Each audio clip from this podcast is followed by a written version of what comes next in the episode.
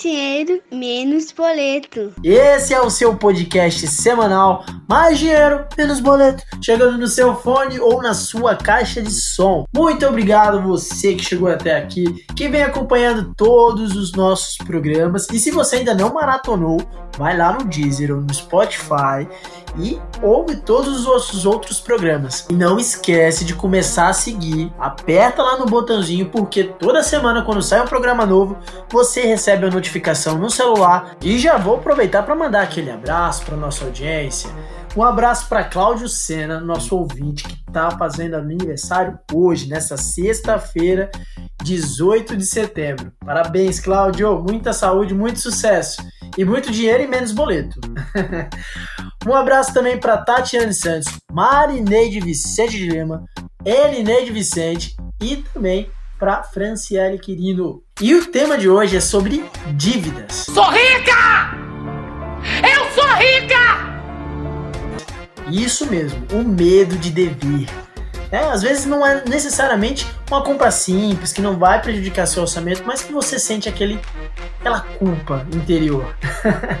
então, olha só, não sai daí, que o programa hoje está muito bom. E aproveitando para falar sobre dívidas, em breve nós vamos fazer um programa especial focado em como sair das dívidas, com diversas dicas para você que está endividado conseguir resolver seus problemas. Olha aí, quem sabe faz ao vivo, bicho! E para trocar uma ideia sobre essas questões, sobre o medo de dívidas, chamei no direct meu amigo Marcelo Alves, doutor em psicologia e professor da Universidade Presbiteriana Mackenzie de Campinas, que vai nos ajudar a, com algumas questões, dando algumas dicas. Ah, e só um lembrete aqui, é a segunda vez que o Marcelo veio ao podcast Mais Dinheiro Menos Boleto. Ele veio no nosso podcast logo no início aí da nossa jornada para falar sobre medos. Inclusive, esse programa tá lá no Spotify, no Deezer, se você quiser ouvir, vai lá, que está muito relacionado também a, a, algumas questões que nós vamos tratar ao longo do programa de hoje. Marcelo, seja bem-vindo novamente ao podcast Mais Dinheiro Menos Boleto.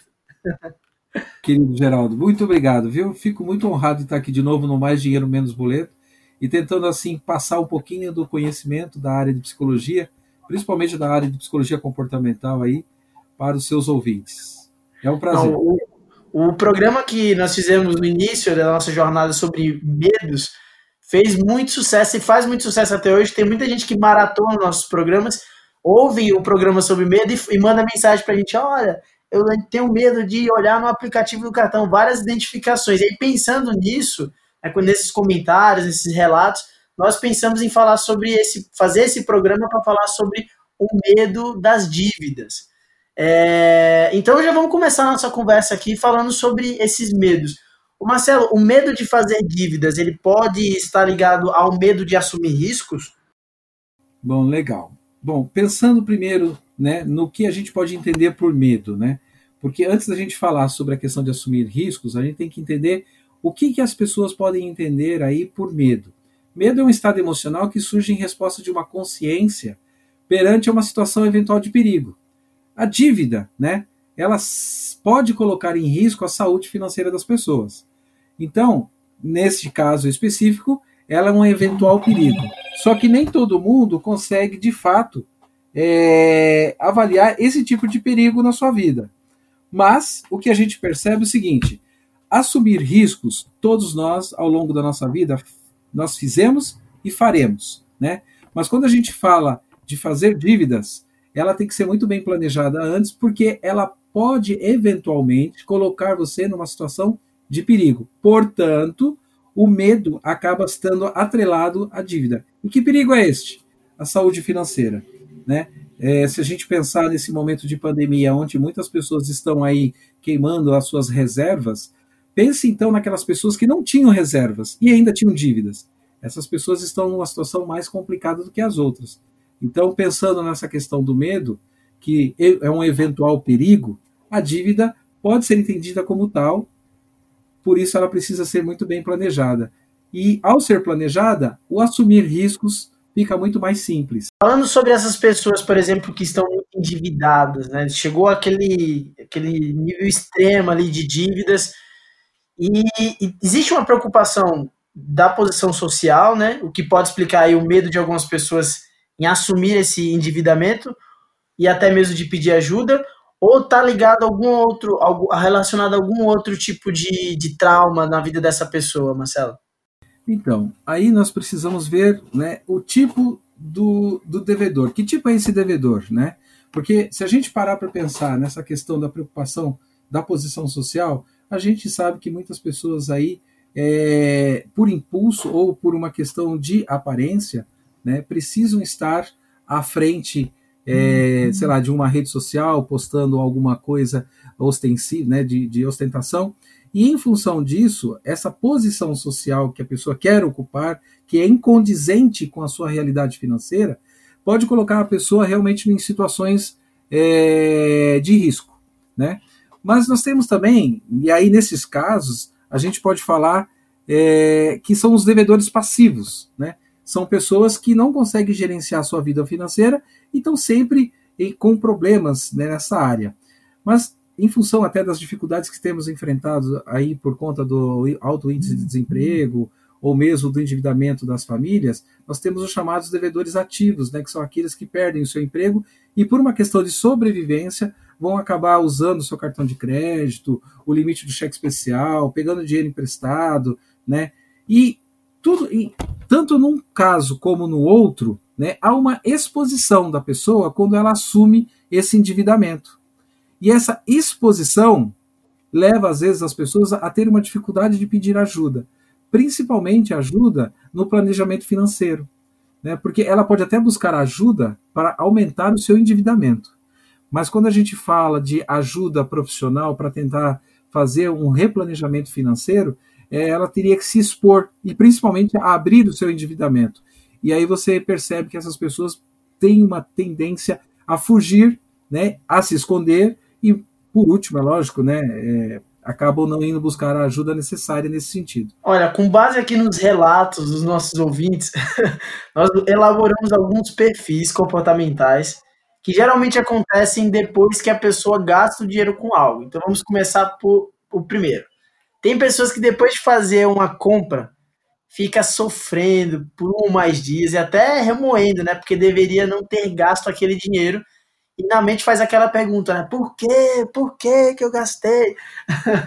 Qual é a dica para trabalhar esse sentimento que às vezes parece até um luto, o Marcelo? Olha, para essas pessoas, eu vou primeiro colocar a seguinte situação. Há uma necessidade de uma avaliação pessoal, né? Primeiro, para saber se você não tem feito isso recorrentemente. Porque a recorrência disso pode caracterizar, eu não, né, é lógico que aqui a gente não vai fazer nenhum diagnóstico, né, Geraldo, mas pode caracterizar aí uma compulsão por compras, que na psicologia a gente chama de oniomania.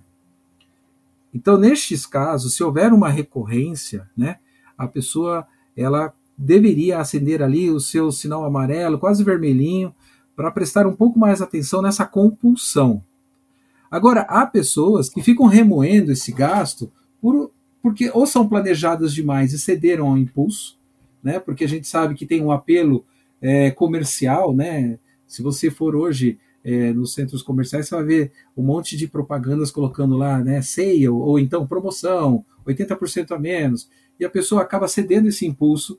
E são pessoas planejadas demais. E quando elas cedem ao impulso, aquele gasto, que mesmo que ela tenha condições para bancar aquele gasto, saiu do planejamento dela e ela entra nesse estado né, de, de, de culpabilização, né, de, de o tempo inteiro estar tá colocando, é, se martirizando porque fez aquilo.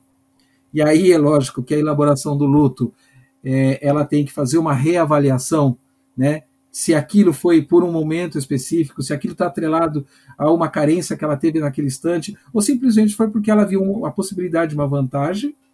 Agora, existem aquelas pessoas que a gente sabe que não são planejadas, né? não tem essa, é, é, essa prerrogativa do planejamento financeiro, e como elas cedem o tempo inteiro ao impulso, né? e aí a gente entra aí também nessa patologia que eu acabei de dizer, que é a uniomania, pode ser um risco também, mas não entrando num, num termo mais patológico, mas sim do, da pessoa que não tem muito controle sobre a sua vida financeira, E essas pessoas acabam cedendo a um impulso aqui, um impulso ali, e depois ficam, por que eu não precisava? Para que eu fui fazer isso? Né? Essas pessoas, né, elas precisam realmente fazer uma reavaliação das suas prioridades.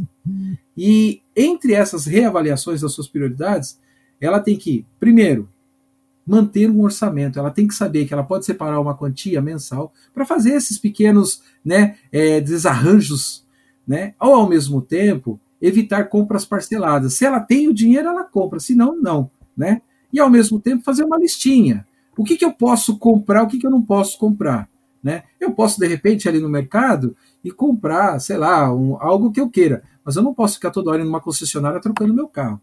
Então, nesses casos, a pessoa tem que ter um, né, fazer um, um pit stop, fazer uma reavaliação, perguntar se ela conhece si mesmo, se ela consegue identificar essas situações nela, e aí, como eu disse, né, se o impulso for maior, aí não tem jeito não, Geraldo, porque aí o luto, né, vai virar praticamente o próprio enterro da pessoa na, financeiramente. Então é, ela busca urgentemente uma ajuda. Agora vamos para o perfil cão arrependido faz várias pesquisas e mesmo depois de comprar fica com aquele sentimento de arrependimento. Como é que reverte isso? Esse cão arrependido, né? Veja, que já é uma pessoa organizada, porque ela fez as pesquisas. Por vezes, Geraldo, esse cão arrependido, ele está mais atrelado, né, a ter comprado algo e depois ter percebido que aquilo que ele comprou poderia ter sido comprado por mais, mais em conta mais barato, né? E aí cai o arrependimento porque ele não pesquisou melhor, ou ele comprou e viu que não precisava daquilo e ficou arrependido. Como reverter isso? Bom, primeiro, né, como todos nós sabemos, aprender com seus erros. Então, se você fez uma ação impulsiva, né, o certo seria então você reavaliar essa sua ação e se você entender que corre o risco de fazer novamente, então aí fica meu conselho, né? É, procure evitar sair com cartão de crédito, é, trabalhe com valores mais é, modestos na carteira, né? Mas o fato é que esse cão arrependido ele pode ter duas, é, duas situações. A situação dele depois perceber que comprou algo que poderia ser comprado mais barato, ou ele realmente ficar arrependido de ter comprado algo que não precisava, e aí para reverter isso, ele tem que fazer uma avaliação pessoal e, e realmente perceber o erro que cometeu e prometer para si mesmo ou criar mecanismos para não correr o risco de, desse impulso ocorrer novamente. Agora o perfil ostentação, né? Aquele que gosta do sentimento de estar sempre ali comprando algo porque ele merece. Mas só que aí depois que passa esse sentimento da compra, geralmente a pessoa sente um vazio e ela pensa que se ela voltar a comprar, ela vai sentir aquela sensação boa de novo. Como é que cuida disso? Porque é um, para mim parece um, controle, um consumo descontrolado. A é, ela tem muito a ver com questões vinculadas à autoestima, né? Então, ou a pessoa ostenta porque tem uma baixa estima, né, uma baixa autoestima, então ela precisa daquilo para compensar algo que ela não que ela não reconhece nela, né? Ou ela tem uma autoestima muito elevada a ponto de não se ver dentro daquela daquela situação social que ela está inserida, então ela precisa provar para o outro que ela é melhor. Mas em ambos os casos, né, o sentimento de arrependimento pode aparecer porque as pessoas entendem né, que essa ostentação vai sanar uma deficiência que ela tem, ou vai satisfazer uma necessidade que ela tem. O problema, Geraldo, é que nós somos seres de desejo. Né? Então, se você tem um desejo, você vai lá esse desejo vai criar uma necessidade e essa necessidade vai levar você a uma satisfação com o consumo. O problema é que depois desse desejo satisfeito vem outro. Então, o interessante nesses casos é, como eu disse, a pessoa fazer uma autoavaliação, que isso pode caracterizar a, a doença que eu lhe falei, né? Então a pessoa tem que realmente perceber e tomar cuidado com isso. Procurar ajuda, se for o caso, mas a ostentação em si, é, ela também está atrelada, Geraldo, à atual, né, à situação contemporânea em que vivemos, que é a, a, a, essa situação do parecer ter e não do parecer ser. Você é muito mais valorizado naquilo que você tem do que naquilo que você é. Então, às vezes as pessoas, por falta de discernimento dessa questão, elas entram nessa ciranda do consumo. Por quê? Porque ela passa a perceber que o reconhecimento dado a ela está naquilo que ela tem, então ela precisa ter mais e mais e mais e mais. E não naquilo que ela é, uma pessoa bacana, uma pessoa simpática, uma pessoa gentil com todo mundo. Então também temos que tomar cuidado com esse apelo né, da contemporaneidade que faz uma inversão de valores, que o mais prestigiado é o que você é quando você tem algo e o menos prestigiado é quando você passa a ser alguém. Então, nesse aspecto, a ostentação também é um perigo, porque tem a ver com esse capitalismo selvagem que a gente vive, descontrolado, que algumas pessoas acabam sendo sujeitadas né, às influências, né, inúmeras influências dos apelos de consumo. E, Marcelo, tem também aquelas pessoas que fazem compras é, escondidas, né? Eu conheço pessoas que fazem compras escondidas da namorada, do namorado, sei lá, da esposa, do marido, e por aí vai, dentro dos pais. Eu confesso que eu também já fiz compras escondidas. Eu já comprei coisas e escondi para que ninguém, para não ouvir ninguém falar, nossa, mas está gastando de novo. E mesmo sendo uma compra planejada, assim, estava dentro do meu orçamento, não foi uma compra compulsiva.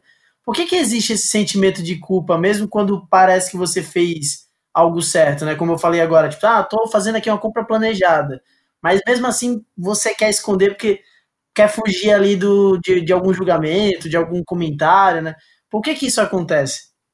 Bom, legal. Essa pergunta é bem interessante, porque assim, hoje nós vivemos um advento midiático, né, do, dos real, reality shows, né? Então você vê muito essa questão das pessoas é, atentarem para a vida do outro, né? É interessante você ficar diante de um aparelho televisivo acompanhando o que as pessoas estão feitas, estão fazendo dentro de um confinamento de uma residência. Então, o que, que acontece? Né? As pessoas passaram a se perceber mais, ou seja, o cuidar um mais do outro, olhar um mais para o outro. E aí é lógico que nesse olhar a pessoa pode chegar para você e falar: olha, tá gastando demais, né? Nossa, essa roupa eu não tinha visto em você antes, tal. A questão é, as pessoas elas compram por uma necessidade pessoal. E aí eu não estou aqui julgando se a pessoa precisava ou não daquilo. Mas tem uma necessidade que ela quer, né? É, ela quer satisfazer, ela vai e compra. Uh, só que, para evitar o julgamento das pessoas, porque as pessoas que são consumistas, uh, algumas delas consomem independente do que o outro vai falar, mas outras são consumistas justamente, né? Mas também é, justamente se preocupando com o que o outro vai falar. Então, esconder é uma forma de não chamar a atenção. Então, é, mesmo que você tenha feito tudo certo, né? Há essa questão do ao contrário do, da pessoa que ostenta, há aquela que quer comprar só porque ela gostou daquilo, mas ela não quer sofrer o julgamento social. E esse julgamento social né, vulnerabiliza a pessoa porque põe um holofote nela, né? Então fala assim, nossa, o Geraldo está comprando de novo. Nossa, está ganhando bem, hein? Estão pagando bem para ele, né? Ou será que ele está endividado? Então, assim, esse, essa aparência da, da sua vida perante o julgamento do outro, mesmo que ela não seja realística, ela tem uma forte, um forte apelo a você, né? ela impacta em você. Porque muitas pessoas não querem ser julgadas, elas, elas querem simplesmente fazer suas coisas sem julgamento do, do próximo. Mas o fato é que no momento em que vivemos, né, as pessoas se julgam muito, elas estereotipam muito, né? Ah, lá o gastão, né? Ah, lá o consumista, é, ao endividado. E essas estereotipagens nem sempre elas é, trazem um benefício à pessoa, muito pelo contrário, pode até ter um impacto na estima da pessoa, na autoestima da pessoa. Então, por isso que as pessoas acabam se, se escondendo. E quando esse questionamento vem de alguém próximo, como você falou, da namorada, do namorado, da esposa, do marido, o peso é dobrado, né? Até porque se você tem um vínculo afetivo com essa pessoa, né, supõe-se que a sua vida financeira também está atrelada à dela, né? Então, o julgamento é, vai doer um pouco mais, né? Porque é alguém que você tem uma, né, tem um vínculo afetivo. Então, as pessoas preferem esconder, que foi o seu caso, né, senhor Geraldo? Escondeu de alguém, né? Não, eu acabo escondendo. Ontem eu, eu já fazia isso logo no começo. Eu fiz, eu fazia isso, na verdade, logo no começo, quando eu comecei a ter um trabalho, ter ali o meu salário E aí, quando eu fazia alguma compra, eu sentia que eu, eu, não, eu não queria ouvir as pessoas falando, nossa, mas você já está gastando seu dinheiro. Mas, nossa, como assim? Você não está guardando? E aí eu tinha que fazer, tinha que explicar, né? Fazer o mesmo discurso toda vez que eu comprava. Não, isso aqui foi planejado, não, isso aqui está dentro do meu orçamento. Então dava uma canseira e acabava fazendo isso escondido. Então era essa sensação aí do que você falou. Eu me identifiquei bastante aí com, com o que você falou sobre a, com relação a, a esse comprometimento. Agora, avançando aqui na nossa conversa, já que estamos falando sobre dívidas, né? Como é que podemos definir o que é uma dívida boa e uma dívida ruim? Tem como fazer isso? Tem, claro que tem. Nossa, e como tem? Bom, uma dívida ruim é aquela que você, ao fazer a dívida, né, você vai ter um bem de consumo, né, que o retorno dele vai ser enquanto ele for útil para você. Então vamos lá, comprei uma calça, né? Paguei caro, paguei barato, não importa. Então, é, mas aí eu comprei duas calças, três calças, quatro calças, cinco calças. Mas você só tem duas pernas, né? Mas você quer ter várias calças. E esta, esse endividamento dentro desse tipo de bem de consumo gera em você o endividamento, porque você está consumindo um bem de consumo que é, o retorno seria só a sua aparência, né? Agora, quando você faz uma dívida boa, né, é quando aquela dívida, ela é entendida como dívida, mas porém é um investimento a longo prazo.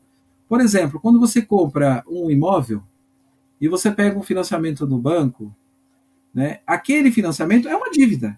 É uma dívida que você está contraindo com a entidade bancária. Porém, o bem de consumo que você terá é um bem de consumo durável e que, com o passar do tempo, ele gradativamente vai ter uma valorização. Então, por exemplo, você comprou uma, um apartamento por 150 mil reais, pegou dinheiro no banco, né? É, 150 mil. Ao término do pagamento, você vai pagar 200 mil, porque tem a questão dos juros e outras coisas. Mas em 10 anos, o seu imóvel teve uma valorização né, de mais 50 mil, você pegou 150, pagou 200, mas teve uma valorização de 50 mil, você tem ali uma dívida que se tornou 250 mil como um ativo e não como um passivo. Ou seja, o bem de consumo durável desse tipo de endividamento, né, com o passar do tempo, é uma dívida saudável, porque depois, se você quiser vender o imóvel, e eu estou pegando o imóvel como exemplo, tá? Mas a gente pode se, vir, se valer de outros tipos de, de exemplos. Você pega o imóvel como exemplo, depois de 10 anos você quitou a dívida, mas teve uma valorização do seu imóvel, você vendeu, a dívida foi saudável. Né? Porque você acumulou, um bem, acumulou ou acumulou um valor né? a partir do endividamento. Né? O, o meu finado pai ele costumava brincar, né? ele falava assim: tá, se você compra muitas roupas, uma hora ela rasga, você vai ter que comprar mais. Né?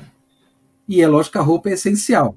Mas se você compra um, um, um terreno, e você larga ele lá, mesmo que cresça capim nele, ele não vai se rasgar, ele não vai se perder, ele vai valorizar.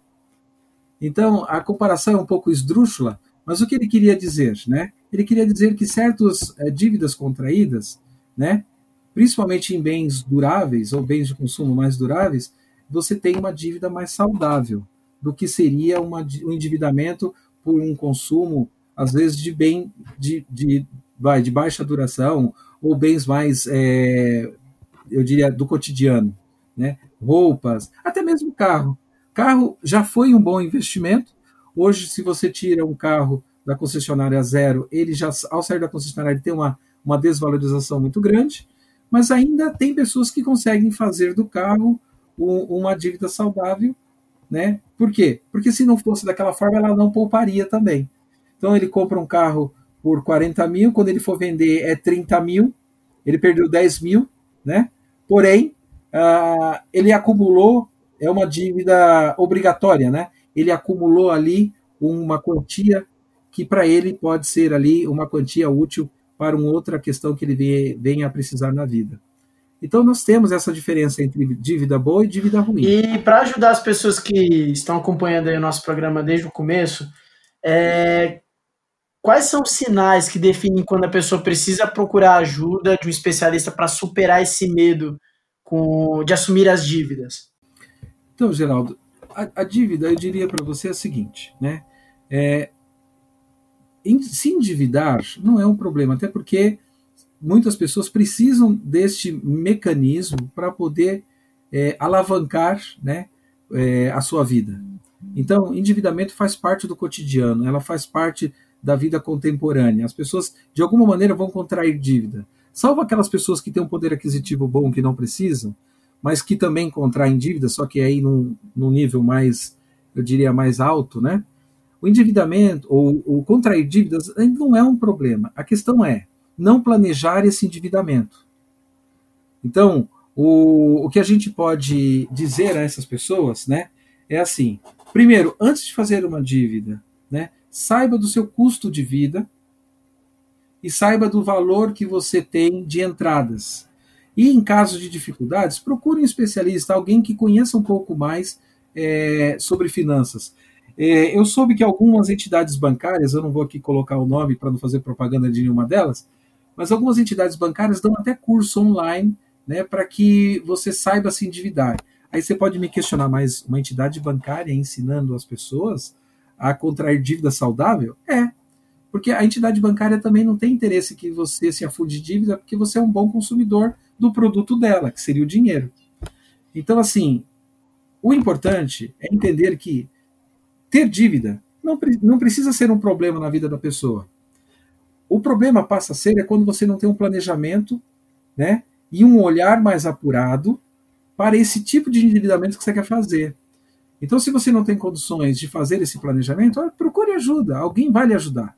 Né? Você pode fazer um curso de finanças é, pessoais, você pode pedir para algum conhecido seu que conheça um pouco mais, mas o mais importante, antes de entrar numa dívida, se você tem as suas dúvidas, né, se aquela dívida vai ser boa ou não, procure ajuda.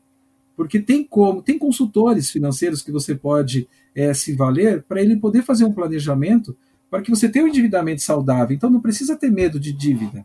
O que você precisa ter medo é do não planejamento. E isso sim, você pode ter medo, porque quando você não planeja a dívida, né, a dívida pode tomar uma proporção maior do que o seu, os, seus, os seus rendimentos. E aí você compromete todo o seu rendimento para pagar uma, uma dívida e você vai ter outros problemas paralelos. Então, o problema não está na dívida, está no não planejar a dívida. Ô Marcelo, tem algum conteúdo, algum livro, é, sei lá, algum filme, série que você possa indicar sobre o assunto, ou, ou que tem algum, algum tema relacionado que possa ajudar as pessoas? Tem sim, Geraldo. Eu tenho uma autora que eu gosto muito, eu até ganhei um livro dela de presente, Mentes Inquietas, né, que é a Ana Beatriz Barbosa Silva. Ela é uma psiquiatra, ela tem pós-graduação pela Federal do Rio de Janeiro, é uma mulher que eu respeito muito. Ela tem uma coleção de livros assim que falam, cada livro fala de um assunto, né? E ela tem um livro chamado Mentes Consumistas. E, e é lógico, com todo o conhecimento da psiquiatria que ela tem, esse livro é bem interessante para as pessoas que, de repente, estão num estado de sofrimento porque consomem demais, porque ostentam demais, porque estão endividadas demais, ou porque são acometidas da oniomania. Então, um livro que eu recomendo é este, né? Ana Beatriz Barbosa Silva, que é o Mentes Consumistas. Eu gostei e recomendo. Agora, se a gente for falar de filmes, né? É lógico, tem uns filmes. É, é que aí você tem que fazer uma leitura do, do que o filme está querendo propor para você. Né? Tem um, um, filme chamado Os Delírios de Consumo de Beck Bloom, né? que é um, um filme de 2009. É, é muito interessante porque é uma mulher que é extremamente consumista né? E é uma comédia, eu não vou dar aqui spoiler do, do, do filme, mas é, é, é, um filme divertido porque ela é extremamente consumista e ela arruma emprego justamente numa empresa de finanças. Eu conheço, eu conheço esse filme, é muito bom, é muito bom. Vale muito a pena as pessoas assistirem. Você vai é, ter contato com um assunto sério, que é a questão do endividamento, do consumismo por impulso, mas ao mesmo tempo você vai dar muita risada, porque a situação é cômica, né? Tem um outro, tem um outro filme chamado O Preço do Amanhã, de 2011. Esse filme é interessante. Então, eu diria para as pessoas refletirem sobre o filme, porque no filme o consumo é o tempo. Né? E hoje nós sabemos que o nosso tempo, né? Até nós dois estávamos conversando sobre isso um pouco antes, né, Geraldo? E o quanto o tempo nos, nos é caro, né? E esse filme, O Preço do Amanhã, fala muito sobre essa questão do tempo. E, e tem um outro filme interessante também, que as pessoas eu tenho certeza que já assistiram esse filme, né? Que é um filme, O Clube da Luta. Não sei se as pessoas. Outro clássico também, O Clube da Luta de, de 99, Geraldo. Esse filme é muito bom, porque apesar dele discutir, né, algumas questões, é, eu diria assim, sociais, né? Ele discute também a questão do, do consumismo, né? Com aquele autor Edward Norton, né? E o Brad Pitt. Vale a pena também o Clube da Luta. E só relembrando aqui para complementar, é, a maioria desses filmes eles estão no catálogo da Netflix, então você consegue assistir aí facilmente. Ótimas dicas. Ô Marcelo, para quem quiser falar com você, entrar em contato, qual é o seu contato aí para compartilhar com o pessoal? Bom, a pessoa pode entrar em contato pelo meu próprio telefone, né? Que é o 011 99576 7282. E tem lá o, o meu Instagram também, que é Marcelo Alves.